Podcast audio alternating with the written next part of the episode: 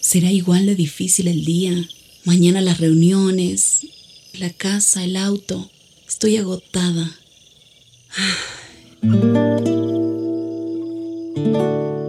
No importa cuántas cosas me hayan angustiado hoy. Me acercaré a Él porque Él tiene descanso para mi alma y mi mente. Cuando mi corazón está tranquilo, puedo escuchar su voz en quietud y confianza. Mi fortaleza está en descansar en Dios. Ven a descansar.